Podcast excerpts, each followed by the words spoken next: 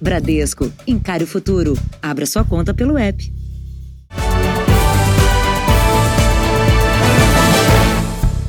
Bradesco, encare o futuro. Abra sua conta pelo app. Boa noite para você. Olá, boa noite. No dia em que o Brasil ultrapassa os 330 mil mortos pela Covid-19, o Jornal da Record começa com novos flagrantes de aglomeração. Só no estado de São Paulo, entre ontem e hoje, fiscais tiveram que intervir, acredite, em 3.500 situações que colocavam as pessoas em perigo. Flagrantes de desrespeito à vida. Homens e mulheres descumprindo leis sem qualquer preocupação com a contaminação pelo coronavírus. Em Mauá, na região metropolitana de São Paulo, agentes da Vigilância Sanitária e da Guarda Civil Municipal acabaram com uma festa que acontecia nesta casa. No local havia jovens sem máscaras de proteção, bebidas alcoólicas e aglomeração. Na zona sul da capital, outro flagrante. Muitos adolescentes sem qualquer distanciamento no meio da rua em um baile funk.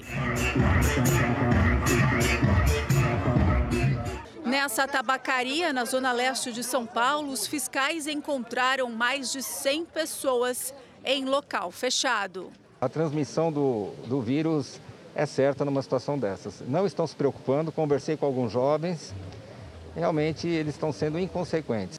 Quando os agentes de fiscalização chegaram, a porta estava fechada, mas do lado de dentro funcionava normalmente, com bebida, música ao vivo e DJ. O dono da tabacaria, funcionários e frequentadores foram levados para a delegacia. Estabelecimento não é para estar aberto nesse momento, é para estar fechado. Lembrando aí que 62 pessoas significa uma autuação de R$ 5.200 por cada pessoa sem máscara, que vai totalizar 322 mil reais. Os detidos assinaram um termo circunstanciado e foram liberados. Entre ontem e hoje, o Comitê de Blitz do Estado dispersou, ao todo, 3.500 eventos. 69 pessoas, algumas com pendências na justiça, foram presas. Veja agora outros destaques do dia. Presidente Jair Bolsonaro volta a criticar medidas restritivas. Governo pode usar fábricas de vacinas para animais na produção de imunizantes contra a Covid. Ministro do Supremo Tribunal Federal libera cultos religiosos em todo o país. Justiça manda soltar mulher suspeita de ter promovido falsa vacinação de empresários e políticos.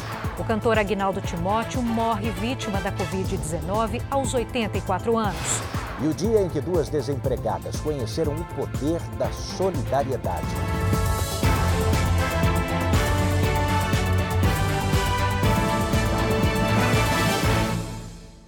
Oferecimento: Bradesco. Empréstimo hoje para pagar daqui a três meses.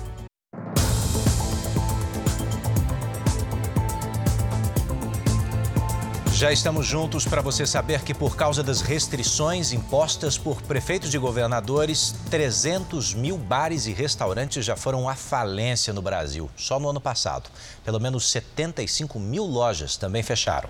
E muitos empresários que superaram com dificuldades a crise de 2020 estão preocupados com as incertezas provocadas pela segunda onda de Covid. A cantina na Bela Vista, bairro tradicional de São Paulo, fechou as portas de vez. Uma tristeza para o dono que tocava o negócio havia 20 anos. Quando estava tirando as últimas mercadorias, eu não aguentei. Comecei a chorar. Foi disso. O salão era sempre movimentado. A cantina recebia 180 clientes no almoço e outros 150 no jantar. Funcionava até as duas da manhã e tinha 16 funcionários. Todos foram dispensados. Não dá para manter mais, as contas são muito grandes. Resolvemos fechar. Dispensar os funcionários e não tem outro jeito. Tem que manter fechado. Dói muito. As micro e pequenas empresas correspondem a 30% do PIB do país e por mais da metade dos empregos diretos. Em 2020, 300 mil bares e restaurantes foram à falência. As lojas de rua também foram atingidas. 75 mil fecharam só no ano passado. Há que se esperar ainda, nesse primeiro trimestre, um, um, um, fechamento significativo de estabelecimentos comerciais por conta da, da distância que a gente está nesse momento da solução do problema. A grande dificuldade dos pequenos negócios é o capital de giro, que geralmente é muito pequeno. Com o fechamento do comércio durante a pandemia, não há faturamento. O dinheiro acaba e fica impossível de pagar as contas. Em 2018, o Cláudio deixou o trabalho de publicitário e investiu 150 mil reais numa loja de roupa infantil. O negócio ia bem até a pandemia. Com as portas fechadas, as dificuldades apareceram, como mostramos aqui no Jornal da Record. A gente envia via transportadora ou então via correio se você não tiver pressa, tá bom? E qualquer coisa eu levo pessoalmente também. Com uma dívida de 150 mil reais, o negócio quebrou. E ele tenta sobreviver agora, vendendo o que sobrou do estoque pela internet. A situação é essa, é assustadora. Né? Então, assim, eu estou sobrevivendo aqui do picadinho que eu estou vendendo aqui de roupa, é, alguns móveis da loja que eu consegui vender, né? cabide, esse tipo de coisa. Agora o empresário quer investir em marketing digital para tentar ajudar outros comerciantes conhecidos que estão na mesma situação. Estou indo a, atrás de clientes que estão com a loja fechada, né? E estão precisando de ajuda para poder vender pela internet. Né? Então esse é o meu foco nesse momento para poder é, me restabelecer na minha profissão. No Rio de Janeiro, comerciantes protestaram contra a prorrogação das medidas restritivas impostas pela prefeitura. Vendedores ambulantes e donos de quiosques, a maioria com máscaras, saíram em passeata pela Avenida Atlântica, a principal da praia de Copacabana. Segundo o decreto municipal, as praias permanecem fechadas até pelo menos 19 de abril. Para bares e restaurantes, só a partir do próximo dia 9 vai começar a flexibilização dos horários horários. Até lá, não podem atender presencialmente. É, enquanto isso, no Rio Grande do Sul, para dar um fôlego financeiro aos comerciantes, o governo permitiu a reabertura somente por hoje de lojas e serviços não essenciais. As embalagens e as entregas estão a todo vapor. Até ontem, o delivery era a única forma de vender a produção de Páscoa. Mas como o governo do estado decidiu flexibilizar as regras e permitir o comércio não essencial durante o sábado, a loja de doces pôde abrir para receber clientes como a Patrícia. A gente gosta de olhar, né, de ver de perto o produto, se é realmente aquilo que está sendo divulgado, né? É, foi bem importante. A dona da loja espera um aumento de 30% nas vendas. A gente uh, abrindo hoje já dá um fôlego a mais, o pessoal já vem conhecer e acaba depois pedindo pela tele caso vá fechar novamente. O Rio Grande do Sul está no nível máximo de alerta para o novo coronavírus pela sexta semana consecutiva. O número de mortos da Covid-19 cresceu 16% nos últimos sete dias. É o maior registro desde o início da pandemia. No entanto, o sistema de cogestão no qual as prefeituras podem adotar medidas mais brandas, segue permitido. Aproveitei, aproveitei e comprei tudo que tinha que comprar. Eu estava trabalhando, fui agora e já não encontrei mais nada. Muita compra, não tinha mais nada, nada. Aproveitei e os preços estavam bem em conta. A abertura do comércio não essencial, como lojas de rua, de shoppings e até mesmo bares e restaurantes, está permitida somente neste sábado até às 8 horas da noite. Para o domingo, voltam a valer as restrições mesmo que seja em cima da hora, é essa oportunidade de abrir neste sábado é um alento, principalmente para os varejistas considerados não essenciais, que são aqueles que vêm sofrendo demais aí nesse período todo, aí desde o ano passado e agora também com as últimas paralisações. Então, é muito importante este momento aí, este sábado, para que eh, e tanto para o lojista quanto para o consumidor poder fazer suas compras de Páscoa. Do Rio Grande para Santa Catarina, onde um tradicional café no centro de Florianópolis fechou as portas essa semana. A crise provocada pela pandemia levou embora a clientela e encerrou uma história de 70 anos. Uma esquina carregada de história. Aqui se reuniam desde a década de 50, 60, 70 pessoas da cidade, de todos os segmentos. Professores, doutores, é? historiadores, enfim a nata da cidade. Ao longo de sete décadas, o Ponto Chique sofreu muitas transformações e fez parte da vida da cidade. Aqui, o presidente João Figueiredo foi cercado por manifestantes depois de tomar um café. O episódio ficou conhecido como Novembrada. O local também é a sede oficial da Confraria do Senadinho, uma agremiação formada por antigos frequentadores. A formação de uma tradição, ela se forma por si mesma, ela não pode ser criada. Então não pode se dizer que foi este ou que foi aquele, foi a população e num momento em que se deu uma abertura, tivemos a ideia feliz de transformar isso numa verdadeira confraria. Em 2019, o café passou por uma reforma completa. A reabertura estava marcada para o dia 20 de março de 2020, mas aí veio a pandemia. A prefeitura decretou o fechamento do comércio e ele só reabriu em maio.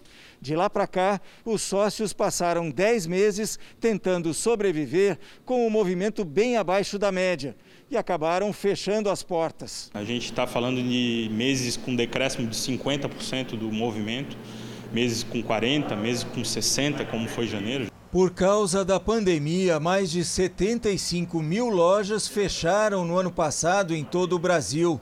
Na mesma rua, são muitas as portas fechadas, mas poucos lugares vão deixar tanta saudade. Meu desejo seria que naturalmente reabrisse mas infelizmente essas condições econômicas dos nossos dias estão exercendo uma influência muito grande no comércio. Um projeto de plataforma médica virtual teve mais de 4 milhões e meio de acessos em um ano. E não à toa, né, Giovana? Porque o paciente que apresenta sintomas da Covid-19, por exemplo, é atendido por um médico voluntário ali, ó, por chamada de vídeo. No celular, a lista de pacientes do dia. E a doutora Márcia começa as consultas. Sou médica da missão Covid, o que, eu posso ajudar você? O atendimento é virtual e a médica é voluntária. Participa de um projeto que começou no ano passado, telemedicina para atender pacientes com sintomas de Covid. As consultas são de graça. A gente avalia né, as queixas, faz orientação e também faz uma avaliação se ele precisa ou não ir para o atendimento presencial. Quem criou o projeto foi o cardiologista Leandro Rubio, que decidiu dedicar algumas horas do dia para os atendimentos pela internet. E ali o médico consegue captar diversos dados desse paciente. Então consegue ver se esse paciente está sonolento, se ele está acamado, se ele está em pé ativo, super bem disposto. Consegue ver o tom da pele, se ele está pálido, se ele está bem corado se ele está cianótico, né, azulado, ou seja, mostrando que a oxigenação está baixa. No começo, eram 20 médicos voluntários. Hoje, 1.400. Olha, se você precisar de mais alguma informação, pode me procurar novamente, tá certo? Tá bom, doutor. Obrigado. Até mais. Foi assim, ó, com um contato fácil, que os médicos do projeto atenderam pacientes de quase 2.300 cidades brasileiras. Mais de 90 mil consultas, em que orientação à distância evitou que muita gente procurasse sem necessidade unidades de saúde ou hospitais que estão sobrecarregados. O Felipe está quase terminando o período de isolamento por causa da doença. E com as teleconsultas, os dias em casa foram mais tranquilos. É de muito valor né, para a pessoa poder se desdobrar da maneira que eles estão se desdobrando em prol dos outros. Né? É o apoio de quem consegue achar tempo para se dedicar ainda mais aos pacientes. E agora vamos aos números da pandemia. Segundo o Ministério da Saúde, o país tem 12 milhões 953 mil casos da Covid-19. Hoje ultrapassamos a marca dos 330 mil mortos. Foram 1.987 registros de mortes nas últimas 24 horas. Também entre ontem e hoje, 29 mil pessoas se curaram, se recuperaram da doença. E no total já são 11 milhões 305 mil pacientes curados e 1 milhão 317 mil que seguem em acompanhamento médico. O ministro do Supremo Tribunal Federal, Cássio Nunes, decidiu agora há pouco liberar a realização presencial de cultos em todo o país. A repórter Renata Varandas, direto de Brasília, traz mais informações. Boa noite, Renata.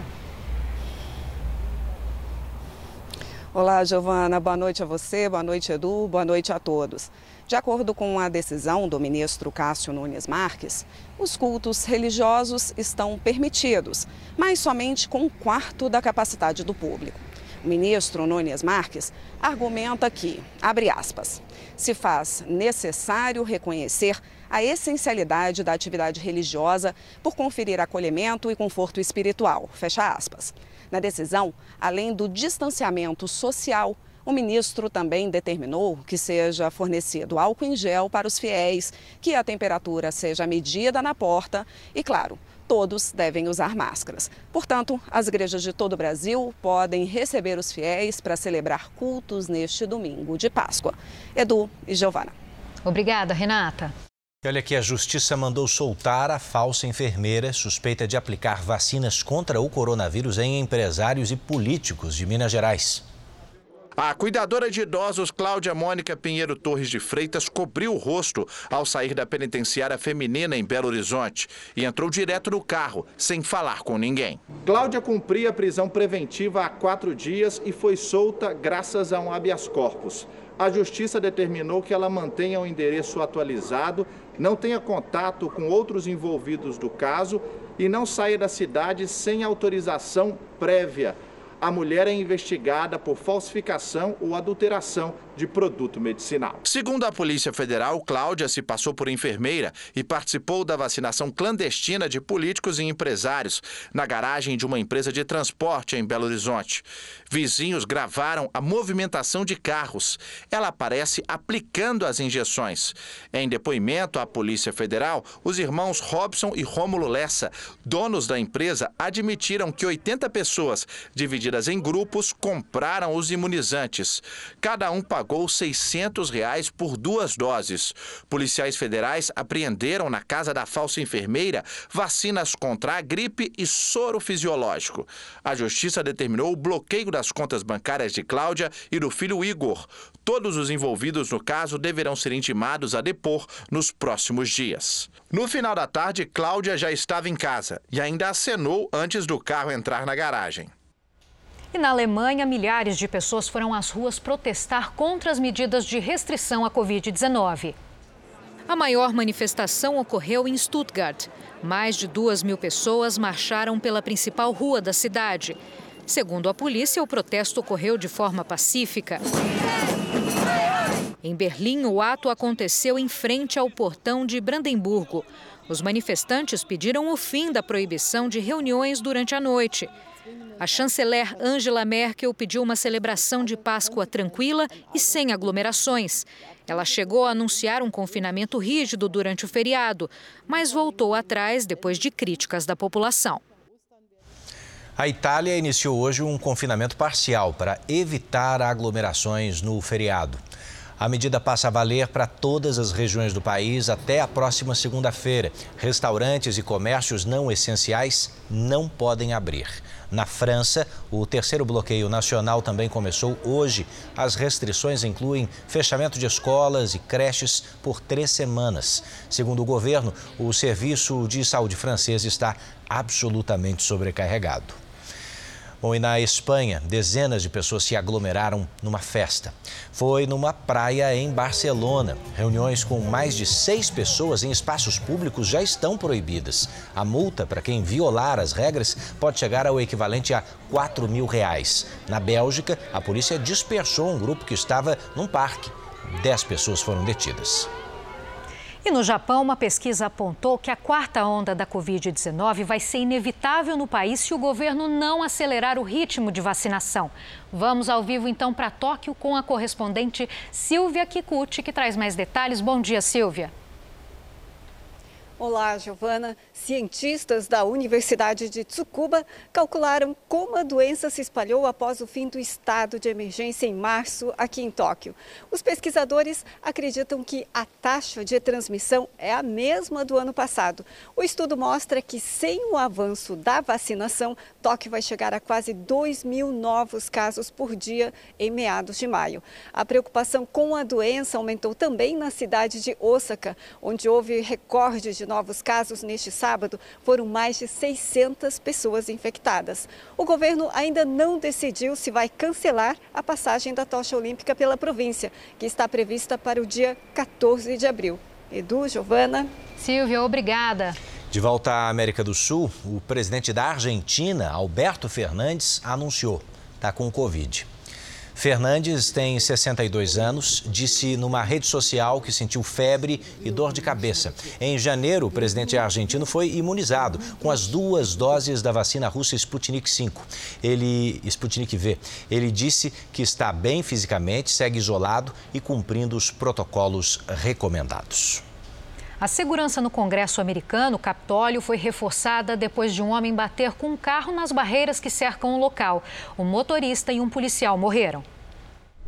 A Guarda Nacional protege o Capitólio e mais barreiras de concreto e cercas de arame farpado foram colocadas hoje. O agente William Evans, morto no ataque, foi homenageado por colegas policiais. O motorista do carro que invadiu o Congresso era Noah Green, de 25 anos, que foi morto depois de atropelar os policiais. Segundo a investigação, ele teria problemas psicológicos. Em uma entrevista a um jornal, o irmão de Green declarou que ele lutava contra o vício em drogas e tinha perdido o emprego. Você vai ver a seguir: governo pretende aumentar a produção de vacinas usando fábricas que fazem imunizante para animais. E daqui a pouco, a Covid-19 cala uma das vozes mais marcantes da música popular brasileira.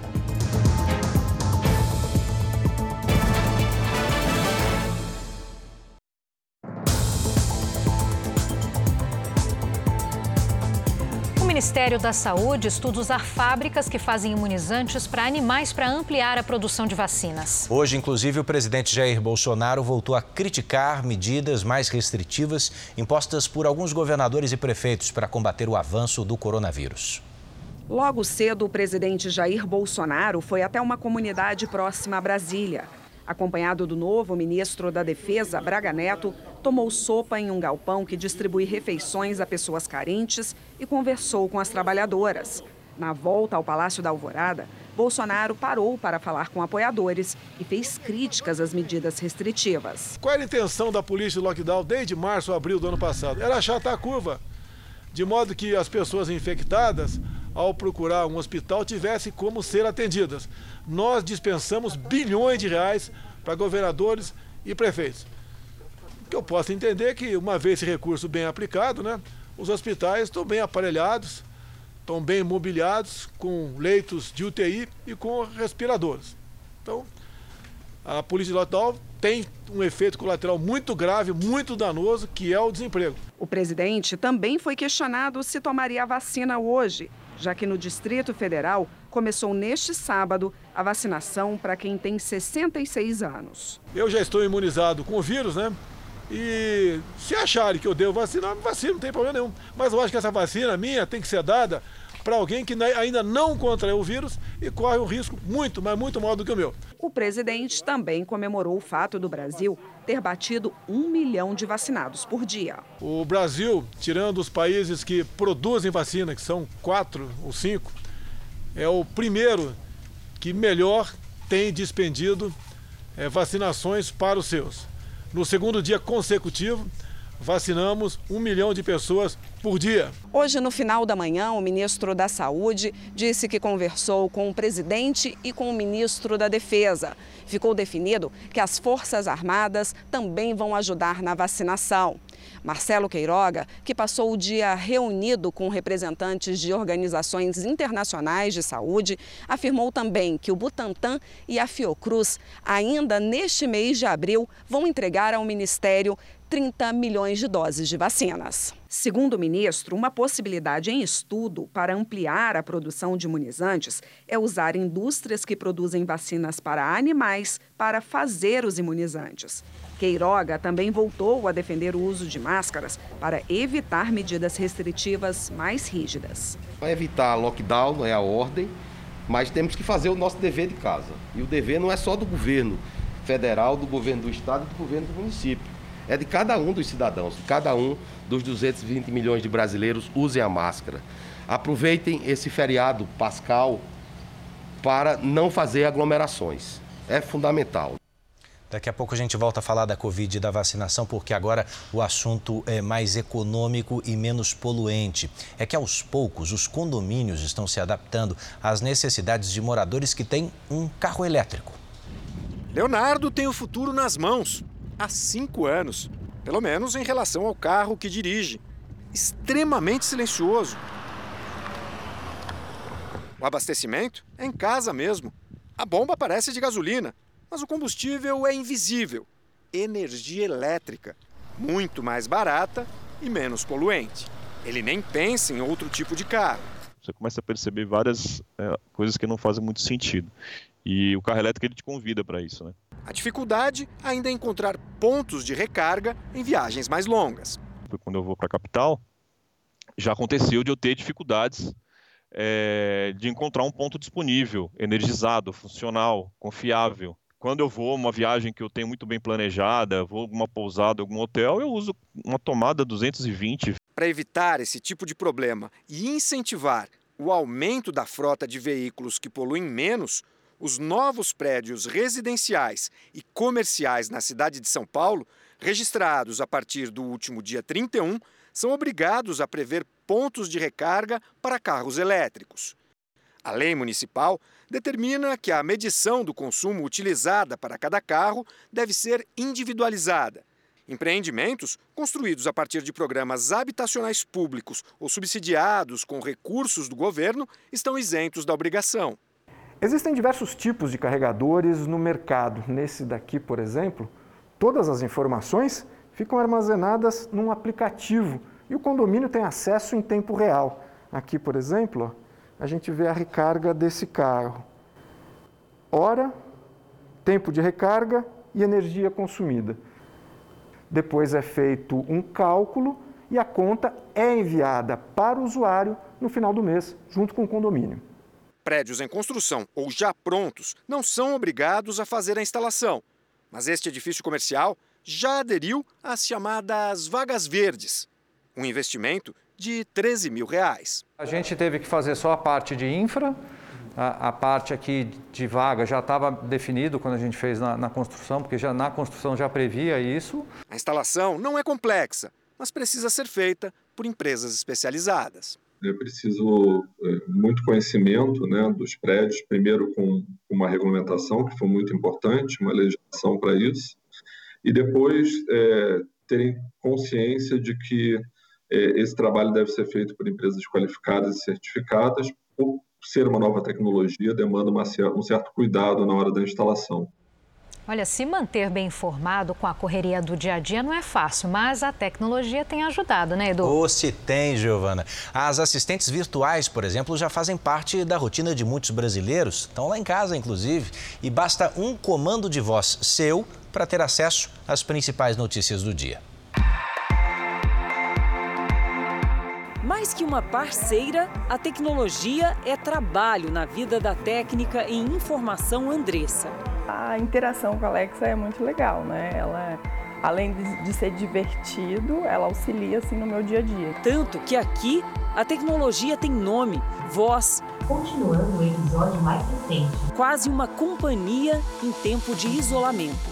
Toda a agenda diária escrita no painel ainda serve de lembrete. Mas atualmente funciona muito mais como objeto de decoração aqui na casa da Andressa. É que todos os compromissos dela estão na memória de uma secretária muito especial que não cobra salário, trabalha 24 horas por dia e não esquece nada. Tudo nesse pequeno dispositivo, a Alexa. Alexa, quem é você? Eu sou a Alexa. Eu posso te ajudar em várias coisas durante o dia. Tá vendo? Tudo com comando de voz. Para saber o tempo. Alexa, qual a temperatura do final de semana? O tempo estará ensolarado em São Paulo durante o fim de semana. Ouvir música. Você fica com outra pessoa. E principalmente se manter informado.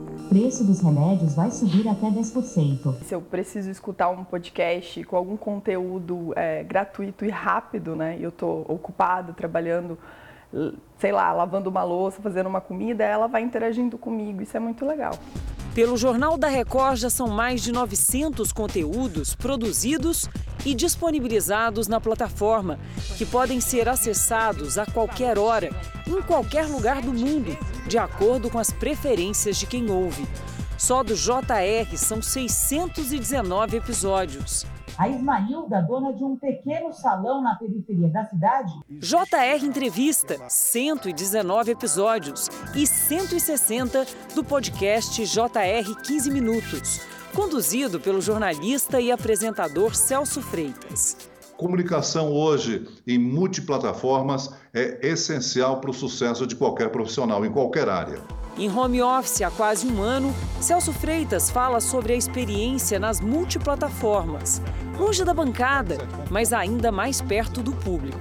E o que eu sinto é o seguinte: eu sinto a repercussão, a gente tem as redes sociais e eles se manifestam, têm a oportunidade de se manifestar, não só sobre o conteúdo, mas elogiando o trabalho que a gente desenvolve. Começa agora mais uma edição do 15 Minutos, o podcast da Record TV. Distantes um dos outros, conectados como nunca, com amigos e parceiros com uma inteligência artificial, mas bem atual. Jornalismo que chega de maneira diferente, como em filme de ficção científica. Ela te dá a informação rápida, né, necessária. Se você está precisando, ela te oferece no momento. Pelo jeito, a Alexa só não está dando conselho de amiga, né? Mas o resto, talvez, quem sabe, né?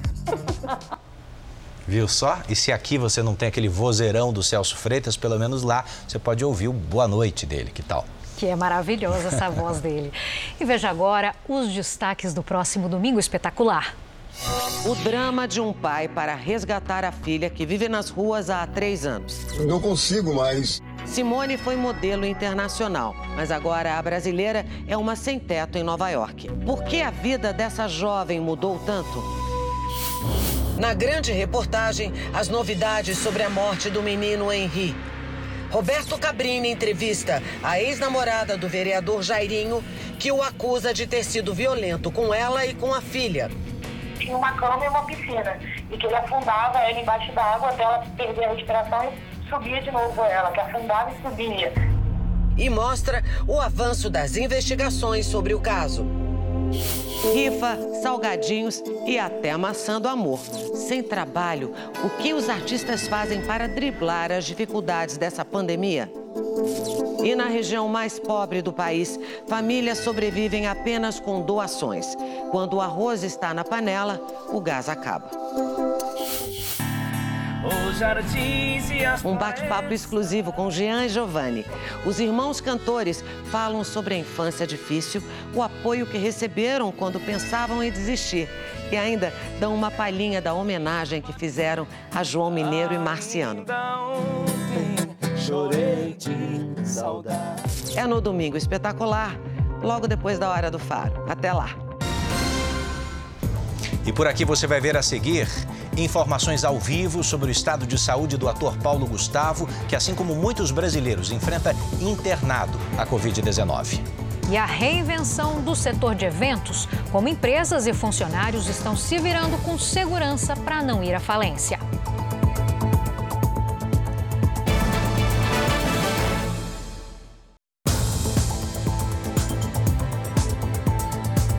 Estamos de volta para você saber que com as atividades paradas, o prejuízo para o setor de eventos no Brasil já gira em torno de 270 bilhões de reais. Por isso, para enfrentar a pandemia, a maioria dos mais de 600 mil empreendedores do país precisou se reinventar para manter as contas em dia.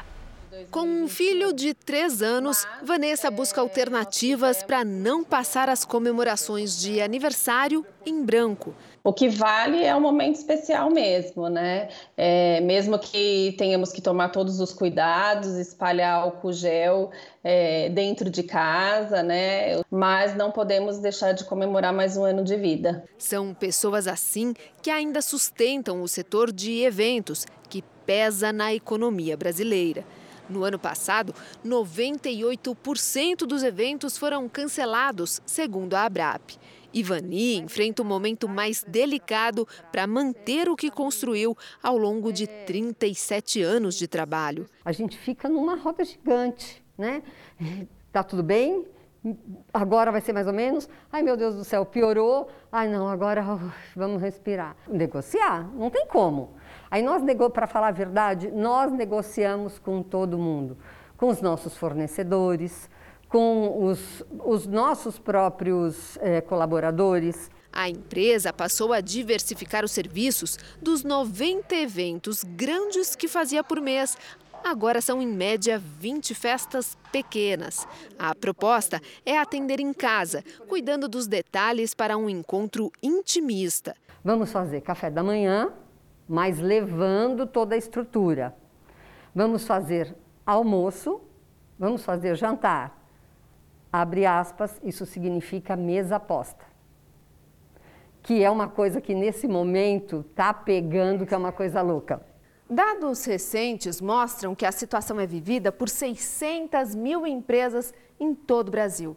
O prejuízo para o setor chegou a 270 bilhões de reais no ano passado. E mesmo se reinventando, fechar as contas não é simples. Nessa empresa, das 40 pessoas que trabalhavam a todo vapor no galpão, ficaram duas. Sobrou também o estoque de itens decorativos, que ainda é mantido pensando no tão sonhado retorno à normalidade. Para este especialista em recursos humanos, a hora de gerar um caixa de sobrevivência. Nunca precisamos planejar tanto como agora. Capturar as oportunidades que virão nas circunstâncias novas, que a gente não sabe ainda quando irão acontecer, existe é, um planejamento. Qualquer coisa a gente faz. Com muito orgulho, vou te falar que com muito orgulho. Seja lá o que eu precisar fazer, eu vou fazer para me manter nesse momento.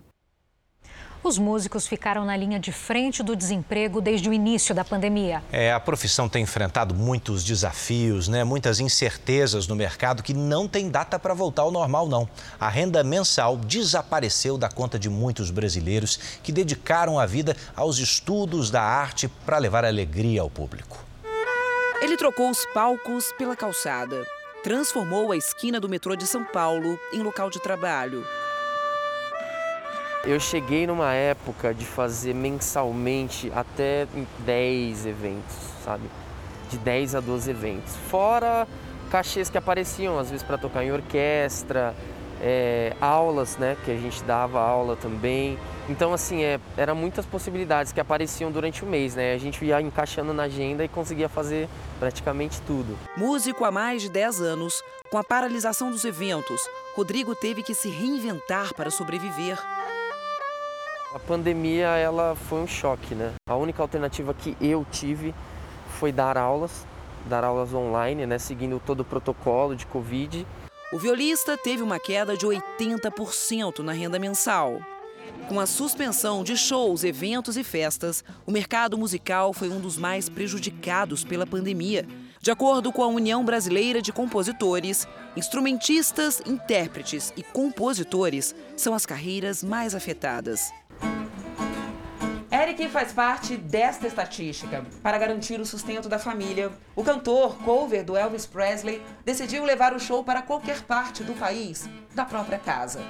O único recurso do artista são as lives, mas o dinheiro arrecadado é insuficiente. Antes da pandemia, eh, eu chegava a fazer seis, sete a oito shows por mês e girava aí entre 5, 6 mil reais só de shows. É a primeira vez que Eric fica sem trabalhar em 20 anos de profissão. A renda caiu tanto que o cantor teve que se desfazer de parte da coleção que tinha do astro da música.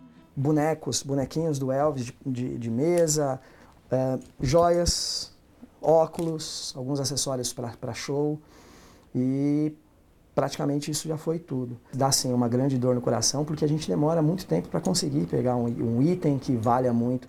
Mesmo diante do momento mais difícil da vida, Eric mantém viva a esperança e não vê a hora de fazer o que mais ama, levar alegria. Teremos muita emoção e eu tenho bastante esperança de que o setor musical, o setor de eventos ainda volte para animar muito essas pessoas.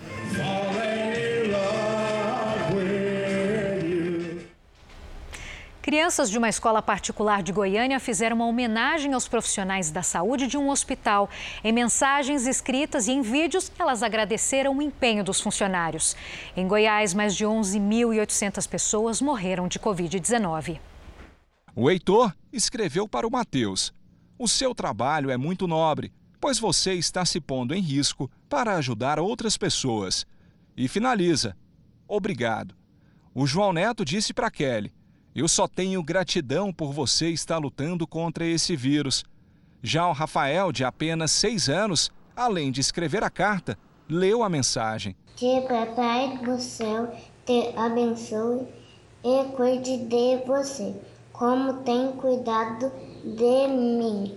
As cartas foram escritas por alunos de um colégio particular de Goiânia para funcionários de um hospital que trata de pacientes que estão lutando contra a Covid. Uma forma de homenagear os trabalhadores que, desde o ano passado, se arriscam para cuidar das vítimas da pandemia. A Mel, vestida a caráter, também mandou uma mensagem em vídeo. Parabéns por fazer o pai, a mãe, o filho de alguém voltar para casa. Parabéns por dar a alguém a chance de viver a coisa linda que é a vida. As mensagens deram força aos profissionais da saúde. A pandemia já fez 11.800 vítimas em Goiás e a ocupação dos leitos de UTI há mais de um mês está sempre acima de 90%. Muito grata pela sua cartinha. Me deu um incentivo para continuar, a continuar cuidando de vidas. Muito obrigado, vocês animaram muito meu dia. Realmente vale a pena lutar. São pequenos gestos de amor e carinho para quem lida diariamente com a morte e o sofrimento. Hoje, o fim de tarde na porta de um outro hospital foi embalado com músicas executadas pela Orquestra Sinfônica Jovem de Goiás.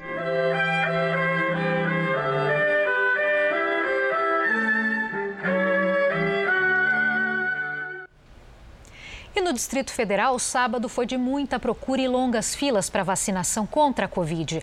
Em Águas Claras, muita gente madrugou dentro dos carros à espera do início da vacinação, que começou só às nove da manhã. Em um dos pontos de atendimento em Brasília, a fila chegou a 4 quilômetros de congestionamento. A vacinação foi retomada neste sábado com a imunização de pessoas com 66 anos. Ontem, os pontos de atendimento fecharam por causa do feriado. Falando nisso, está na hora da gente acompanhar juntos o andamento da vacinação em todo o país. Nas últimas 24 horas, 387.984 pessoas foram vacinadas. O Brasil já tem, portanto, mais de 19 milhões 156 mil imunizados, ou seja, 9% da população já tomou a primeira dose da vacina. Mais de 5 milhões tomou a segunda, tomaram a segunda dose. Em Mato Grosso do Sul, vamos ver, 332.818 moradores foram vacinados, o que representa 11,85% da população, é o maior percentual do país até aqui. Já em Mato Grosso, ou Mato Grosso, né, imunizou 194 mil pessoas, 5,52% dos moradores. No Sudeste, no Rio de Janeiro, mais de 1 milhão 309 mil pessoas tomaram a primeira dose da vacina, o que significa ali 7,54% da população. Vamos a São Paulo agora, que tem mais de 4 milhões 792 mil imunizados, ou 10,35% dos paulistas. Bom, no portal r7.com você pode acompanhar a situação de todos os estados num mapa interativo como esse. E agora a gente fala sobre o estado de saúde do ator Paulo Gustavo. Ele respira com a ajuda de um pulmão artificial, está internado do Rio de Janeiro, como você sabe, lá desde o dia 13 de março. E Adriana Rezende, ao vivo do Rio, tem as informações para a gente. Adriana, boa noite. Boa noite, Edu. Giovana, de acordo com o último boletim médico divulgado, o ator de 42 anos chegou a ser entubado, apresentou melhora, mas desde ontem respira com a ajuda de um pulmão artificial. O equipamento aspira o sangue do paciente. Uma máquina retira o gás carbônico e devolve oxigênio para o sangue que volta para o organismo. A técnica é usada em média por sete dias até que um dos pulmões se recupere. A equipe médica informou que deu início à terapia terapia com o objetivo de melhorar a função pulmonar após o agravamento do quadro de saúde de Paulo Gustavo. Em um comunicado, a família do ator agradeceu os fãs pelo carinho e pediu para que continuem a enviar boas energias e orações, não só para ele, mas para todos que passam pela mesma situação. Edu, Giovana. É isso, Adri. Obrigado. Estamos na torcida, viu? E o cantor Agnaldo Timóteo, de 84 anos, morreu hoje vítima da Covid-19 no Rio de Janeiro. Ele foi internado apenas dois dias depois de tomar a segunda dose da vacina. Meu amor, você pode partir. Uma voz inconfundível. Quando trem parar na estação. De família humilde, o mineiro de Caratinga teve vários empregos antes de conquistar a fama. Um deles como motorista particular da cantora Ângela Maria. A antiga patroa virou madrinha e o incentivou a tentar a sorte no Rio de Janeiro. Os encontros de Timóteo com Ângela Maria adentraram a história da música popular brasileira. O público sempre gostou muito do repertório de Agnaldo Timóteo além de uma voz muito bonita que ele empregava dentro daquilo que o público queria que ele pudesse interpretar. Nos anos 60, Agnaldo Timóteo chamava a atenção nos programas de calouros. E abraçar seus amigos leais. E com muito talento se transformou num dos grandes astros da música romântica brasileira. De manhã, quando o sol aparece, através da cortina. Foi deputado federal e depois vereador pelo Rio e por São Paulo, mas nunca deixou de cantar. No início dos anos 2000, rompeu com as gravadoras e, mesmo consagrado, decidiu vender as próprias canções em praças públicas. Agnaldo Timóteo estava internado desde o dia 17 de março na UTI deste hospital na Barra da Tijuca, zona oeste do Rio. O artista tinha 84 anos. A família contou que ele já havia tomado as duas doses da vacina contra o coronavírus.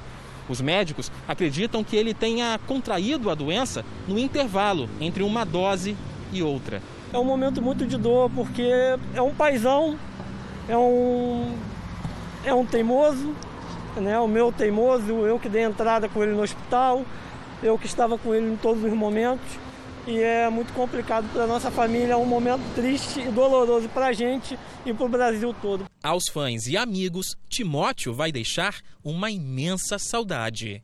O Agnaldo era uma pessoa espetacular.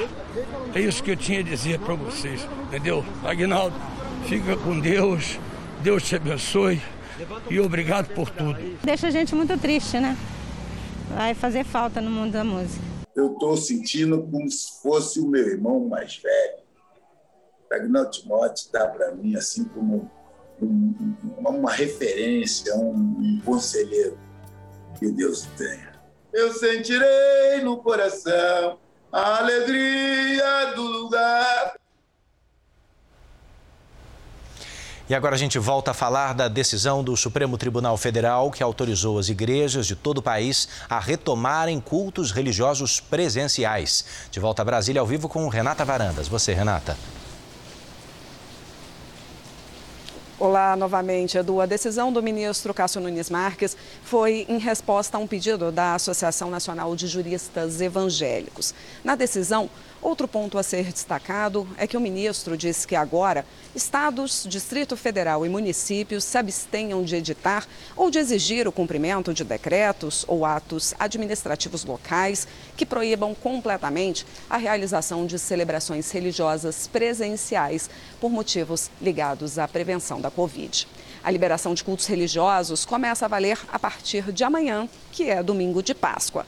Lembrando que só poderá acontecer com 25% da capacidade e obedecendo medidas contra a pandemia, como o fornecimento de álcool gel, uso de máscara e que a temperatura seja sempre medida na porta. Eduardo e Giovana. Obrigado, Renata. Mudando de assunto, o envenenamento de animais está entre os crimes que mais aumentaram no Brasil. Na semana passada, dois cães foram intoxicados num bairro nobre de São Paulo.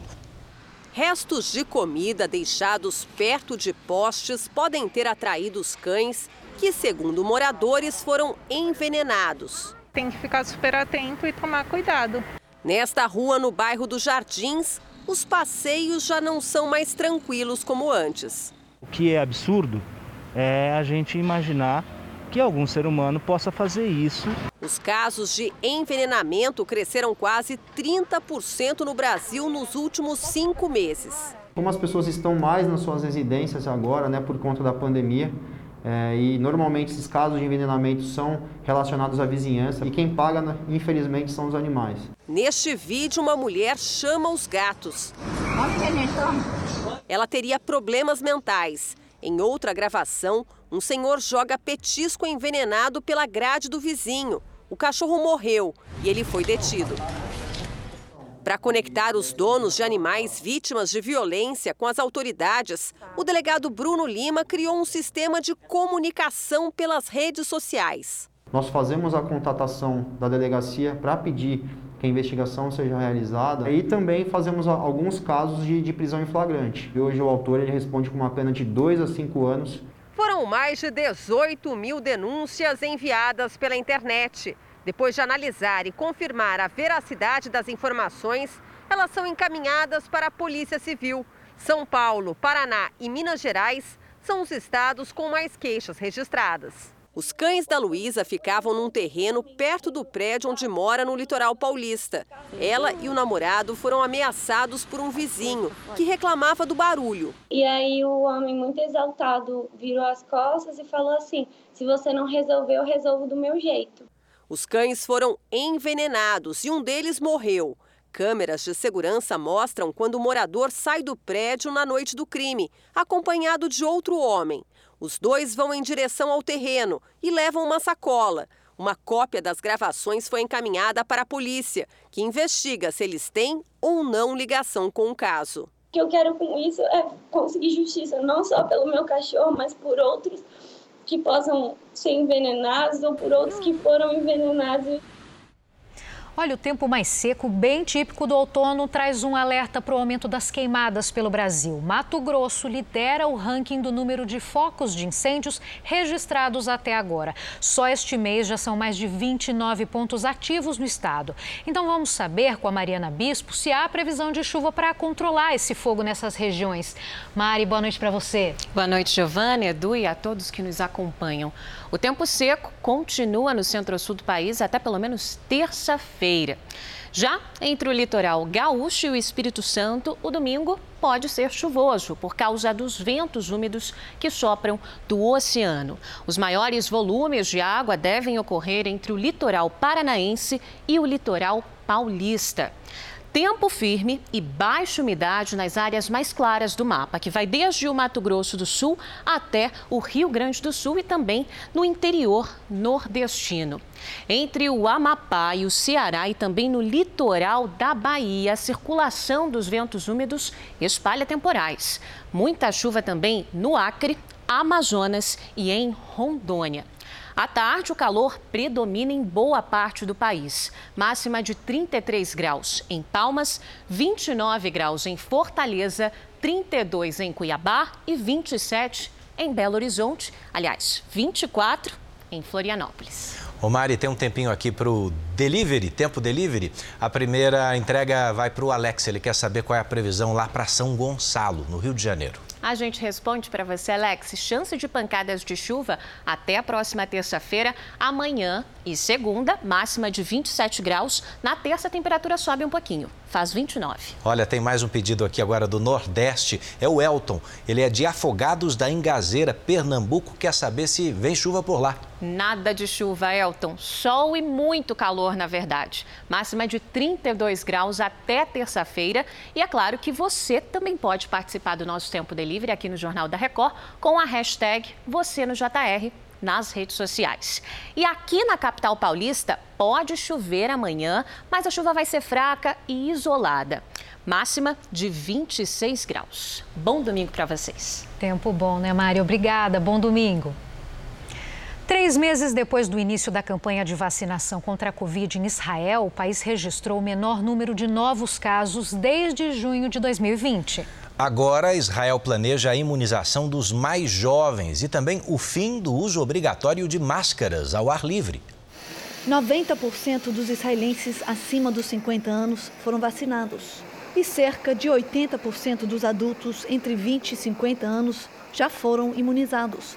Agora, o próximo desafio será vacinar 600 mil jovens de 12 até 15 anos no país.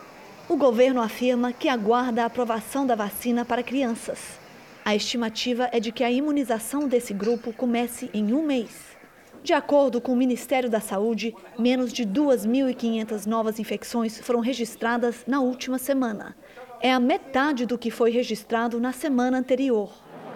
O governo de Israel está discutindo o fim do uso obrigatório da máscara facial ao ar livre, um símbolo da pandemia há mais de um ano. Mas agora, por causa do grande número de pessoas vacinadas, tudo isso pode mudar. De acordo com a mídia local, a polícia já foi até instruída a parar de multar quem está sem o acessório nas ruas.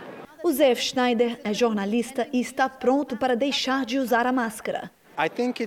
Eu acho que está na hora porque a maioria das pessoas está vacinada, afirma. Já a Nofar ainda tem um pouco de medo de ficar sem. Me acostumei com todo mundo usando a máscara ao redor, ela diz. Mesmo com algumas restrições, por aqui a vida vai aos poucos voltando ao normal. Quem foi vacinado já pode, por exemplo, aproveitar academias, bares e atividades culturais. Olha, no Rio de Janeiro, um projeto que nasceu bem pequenininho, cresceu tanto que já produz perto de duas toneladas de alimentos por mês num complexo de comunidades. A horta comunitária, que gera emprego e saúde para os moradores, já é a maior da América Latina. Barraquinha da doação, hein, morador? Barraquinha da doação, vem, vem. A feira aqui é livre para quem não tem como pagar. Ajuda bem já no almoço? Ajuda, fresquinho. ajuda. Tem dia que nem tem. A gente deixa aqui, o morador vem passando, a gente vai dando a doação, entendeu? E dia de barraca, que é o dia das vendas, que é aqui de sexta, a gente pega e vende. No dia de vender, o preço também é a gosto do freguês. É porque a gente sabe que é orgânico, aí é barato, e bota o preço barato, dois reais, uns cinquenta. O bom é que ele é natural, né? Não tem agrotóxico, é plantado aqui, a comunidade que planta e alimenta, né? A gente, né? O que, que vai dar para fazer de almoço hoje aí? Ai, hoje vai ser uma maravilha. Um peixinho com a cebolinha, abertada refogadazinha com ovinho, já comprei o ovo. Tanta fartura vem daqui. A horta é mantida por mais de 20 moradores que recebem um auxílio da prefeitura pelo trabalho. Gente como o seu Roberto, que ficou dois anos desempregado. A gente faz o plantio, entendeu? O plantio de quiabo, manjericão, abobrinha, já tem a safra aqui do, do aipim aqui. Isso aqui é batata doce, entendeu? Isso aqui são os dos frutos que a horta está produzindo. As primeiras mudas foram plantadas aqui há oito anos. Os canteiros que nasceram bem pequenos foram crescendo e rendendo frutos para os moradores daqui. Hoje, essa é a maior horta comunitária da América Latina. Ocupa uma área equivalente a quatro campos de futebol, um verdadeiro oásis verde em meio a um dos maiores complexos de comunidades cariocas. A horta mudou a paisagem de Manguinhos, na zona norte do Rio. Daqui saem todo mês mais de duas toneladas de alimentos. parte é vendida nas centrais de distribuição no centro da cidade. A outra é doada para mais de 800 famílias que vivem em condições precárias. Aos 71 anos, a dona Dione já se sente em casa por aqui. É da horta que ela tira o sustento para os quatro filhos e o neto que vivem com ela. Tem, o meu netinho, ele fala assim, é da horta, vovó. Melhorou muito mesmo. Muito em tudo. Na alimentação, no modo de pensar, entendeu? No modo de fazer as coisas dentro de casa, no modo de comer. Tudo isso me adiantou bastante. Em um lugar onde falta o básico, a horta comunitária fez nascer esperança. Ajuda demais, sabe? Ainda mais nessa época de pandemia, né? Que tem muita gente em casa precisando de, de se alimentar melhor, né?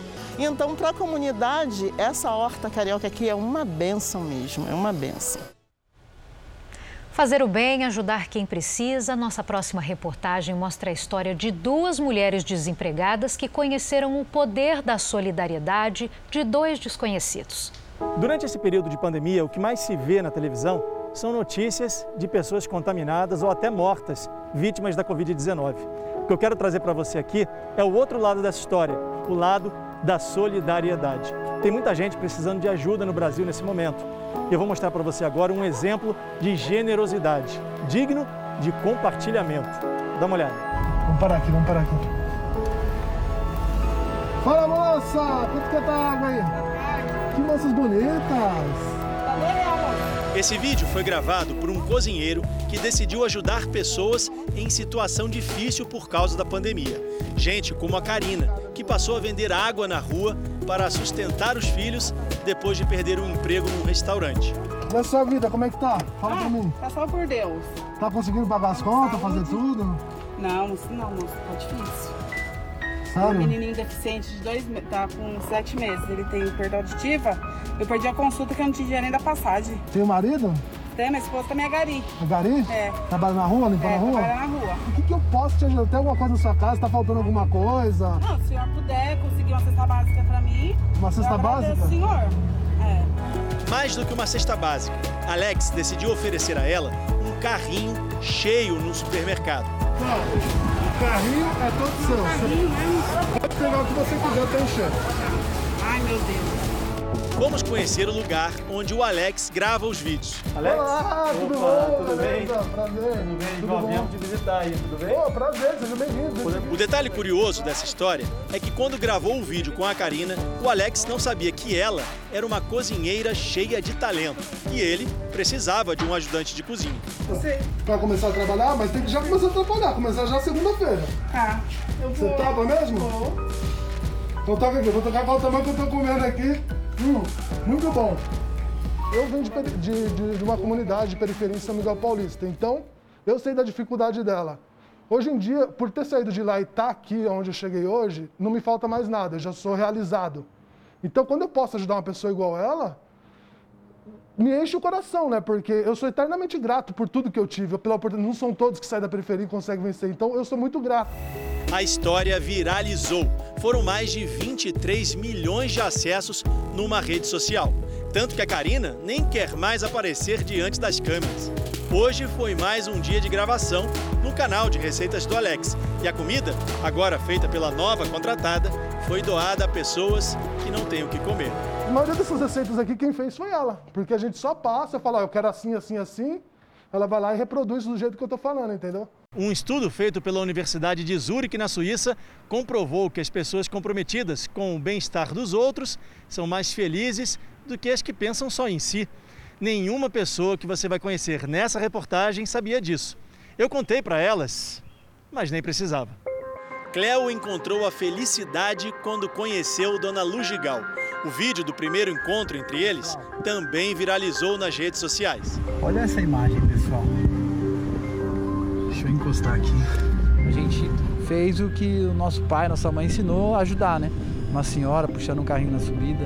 A senhora puxando esse carrinho sozinho, quantos anos a senhora tem? 58. A catadora já sofreu oito infartos e continua trabalhando com o carrinho pesado para recolher material reciclável. O dinheiro era para comprar remédio para a filha. Eu tenho que comprar o remédio da minha filha. Minha filha tá com coronavírus. Minha filha não tá boa, ela tá em casa. É, senhora. Dona Lugigal mora nessa comunidade, em Mauá, na Grande São Paulo. O dinheiro que ganha dá só para comprar comida. Piorou a tua vida na pandemia, não? Piorou porque tudo fecha, né? Tem muita gente que dá reciclagem para você e tudo fecha e você não tem ajuda de ninguém, só de Deus, né? Com o vídeo, Cléo conseguiu mobilizar os amigos e juntar dinheiro para ajudar a catadora. Eu gravei porque eu achei que, que dava para fazer algo mais. Naquele momento eu não tinha condição de colaborar, ajudar ela com um valor maior. Ele perdeu a mãe e Lugigal um filho num acidente. Agora, o que o acaso tratou de unir, nem a pandemia consegue separar. Eu já falei para ele, ele é meu filho mais velho, essa benção. Tá aqui, ó. Não, a gente tem que se ajudar. Cada um fazer um pouquinho, a gente vai conseguir sair dessa. O Jornal da Record está terminando. Fique agora com os melhores momentos da novela Gênesis. Ótima noite. A gente se vê amanhã, hein? Boa noite.